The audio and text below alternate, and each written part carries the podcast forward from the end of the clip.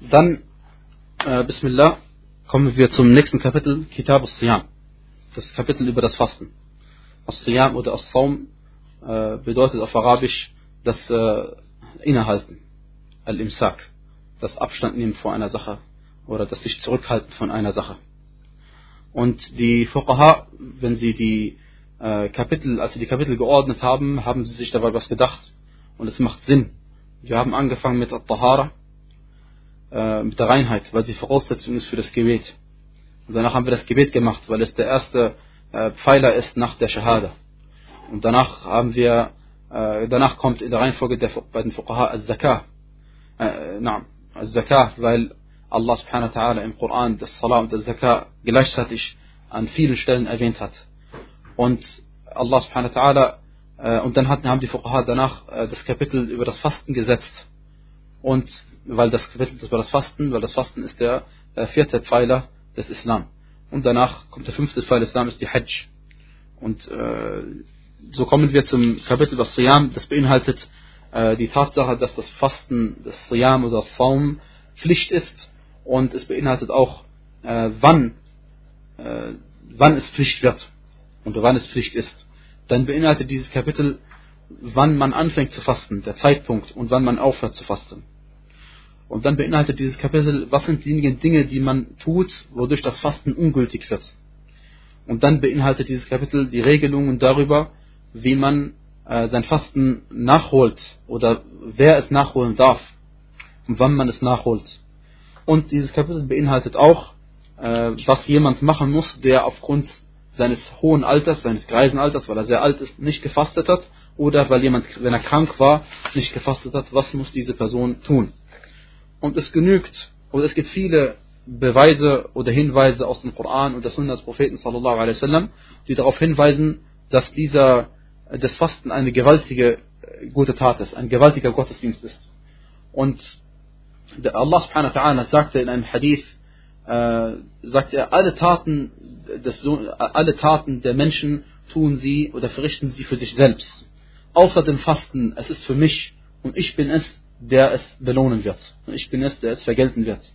Und Allah subhanahu wa ta'ala sagte auch in einem Hadith Qudsi, der authentisch überliefert worden ist, يترك طعامه وشرابه وشهوته من أجلي. Er beschreibt den fastenden Menschen und sagt, er unterlässt das Essen, das Trinken und seine natürlichen äh, Bedürfnisse wegen mir. Subhanahu wa ta'ala. Und das weist auf die Gewaltigkeit dieses Fastens hin. Und wir wissen, dass das Fasten nicht von Anfang an für den Muslime Pflicht war, das Fasten im Ramadan.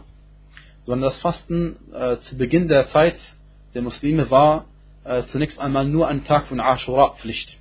Es war nur der Tag von Ashura äh, Pflicht. Das war die erste, also nicht von Anfang an, aber das erste Mal, wo Fasten Pflicht geworden ist, war äh, nur in Bezug auf Ashura, der zehnte Tag von Muharram.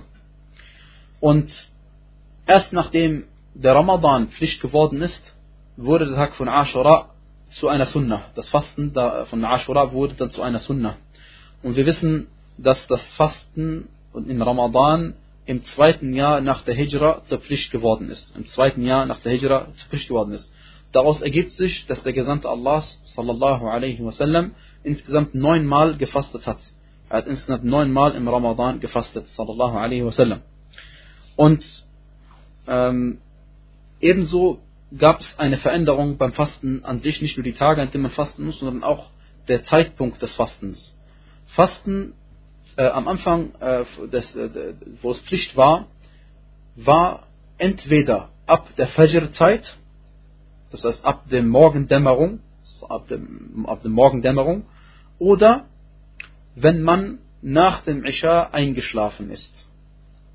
Das heißt, wenn jemand wach geblieben ist die ganze Zeit bis zum Fajr, dann äh, durfte er die ganze Zeit essen und trinken und alles machen, was ein Fasten, was jemand machen darf, äh, der, der, der, der, der nicht fastet. Aber wenn er nach dem Isha eingeschlafen ist oder eingenickt, eingenickt ist, dann war es ihm ab dem Zeitpunkt, wo er eingeschlafen ist, verboten, irgendetwas zu essen, zu trinken oder irgendwas zu machen, was ein Fastender tun darf. Und diese Sache hat Allah subhanahu wa ta'ala nachher abrogiert, wie wir in den Versen von Surat al-Baqarah gelernt haben im Tafsir. Und äh, das erste Kapitel über das Fasten ist über die, die Tatsache, dass das Fasten vom Ramadan Pflicht ist. Und auch äh, darüber, wann gefastet wird. Man sagt, das Wort Ramadan kommt vom Wort Ramda her und das bedeutet auf Arabisch Shiddatul Har, das heißt die starke oder Hitze, starke, strenge Hitze, weil es eben anstrengend ist zum Fasten. Und wir wissen alle, dass das Fasten ein Pfeiler der Pfeiler des Islam ist, ein Rücken von den Arkanen des Islam. Und das ist ein Bestandteil, ein, unbestimmt, ein unbedingter Bestandteil der Religion ist. Und das ist ein Unterschied, ob man sagt Pflicht oder ob man sogar sagt, ein unbedingter Bestandteil der Religion. Ma'lumun min ad-dini bid-darura. Ja? Denn wenn eine Sache Bestandteil der Religion ist, ein unbedingter Bestandteil der Religion ist, dann gibt es niemanden, der es leugnen kann. Als Muslim muss man daran glauben. Und auf die Pflicht des Fastens weisen natürlich viele Verse hin, äh, oder viele, viele, viele Belege hin aus dem Koran und aus der Sunna des Propheten sallallahu alaihi wasallam.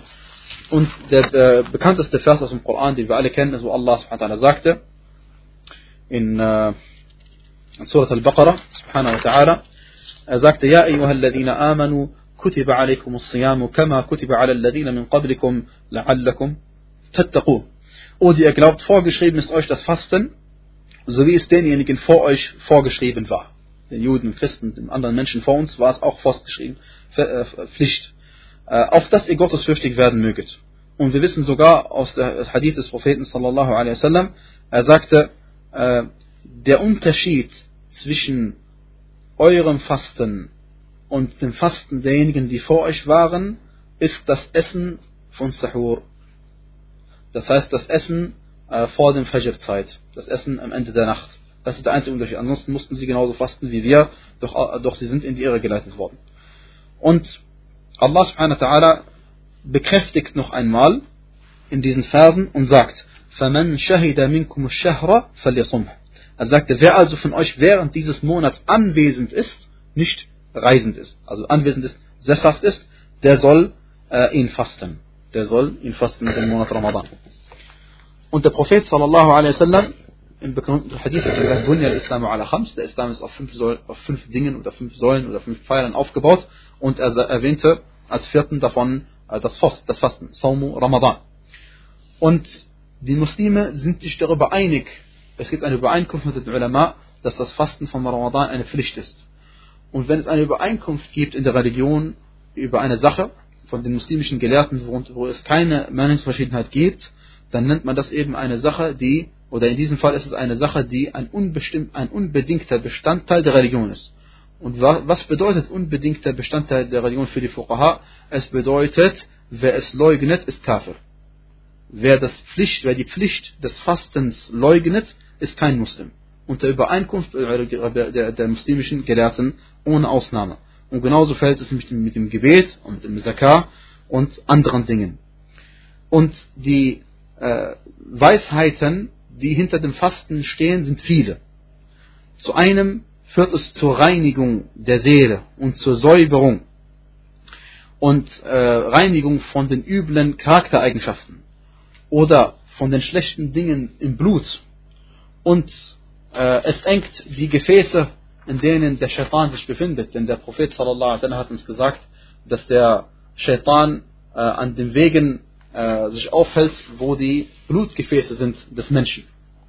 Und wenn man äh, isst und trinkt, dann erweitern sich diese Blutgefäße, sodass auch die, äh, das, das natürliche Verlangen nach Essen und Trinken anderes stärker wird und das, äh, der eigene Wille wird schwächer und auch der eigene Wille und Wunsch nach Gottesdiensten, Ibadat, wird weniger. Und wenn man fastet, dann ist es genau umgekehrt und das stärkt den Willen und vertreibt den Shaitan und man ist äh, gestärkt und will noch mehr Gottesdienste verrichten. Ebenso ist das Fasten eine Sache, die einen wegbringt von Ad-Dunya. Denn Allah subhanahu wa ta'ala sagte ja, äh, im, am Ende des Verses, لَعَلَّكُمْ تَتَّقُونَ Das heißt, ihr fastet, damit ihr gottesfürchtig werden möget. Oder auf das ihr gottesfürchtig werden möget. Und man verlässt ja wichtige Sachen, oder man unterlässt wichtige Sachen, die eigentlich lebensnotwendig sind, aber nur für eine bestimmte Zeit. Zum Beispiel das Essen, das Trinken. Und das macht man alles für Allah subhanahu wa ta'ala, obwohl es natürliche Dinge sind, die wir brauchen. Und trotzdem hinterlassen wir sie, damit wir uns mehr dem Jenseits widmen als diesem Diesseits. Das heißt, man entfernt sich von der Dunya und man, äh, also von dem Diesseits und man äh, zielt gerade nach dem Jenseits, Al-Akhirah. Dann führt das Fasten dazu, dass man Mitfühl, Mitgefühl bekommt gegenüber den armen Menschen und den Bedürftigen und mitfühlt ihr, ihr Leiden, an ihrem Leiden teilhat. Und da möchte ich sagen, dass manche Leute sagen, was ist der Sinn des Fastens, wenn man äh, also den Tag verschläft und nachts dann wach ist und in Wirklichkeit nicht gefastet hat. Wir sagen Allah musta'an, also das Fasten, wie der Prophet sallallahu gemacht hat, das ist die Art des Fastens, von der wir reden. Wenn heutzutage Menschen anders fasten, als der Prophet sallallahu gemacht hat, das, das, das stört uns gar nicht als Muslime. Sondern wir fasten so, wie der Prophet sallallahu es gemacht hat. Und äh, trotzdem, auch wenn man weiß, dass man abends essen darf und trinken darf, äh, Allah hat nicht von uns verlangt, dass wir arm werden sollen.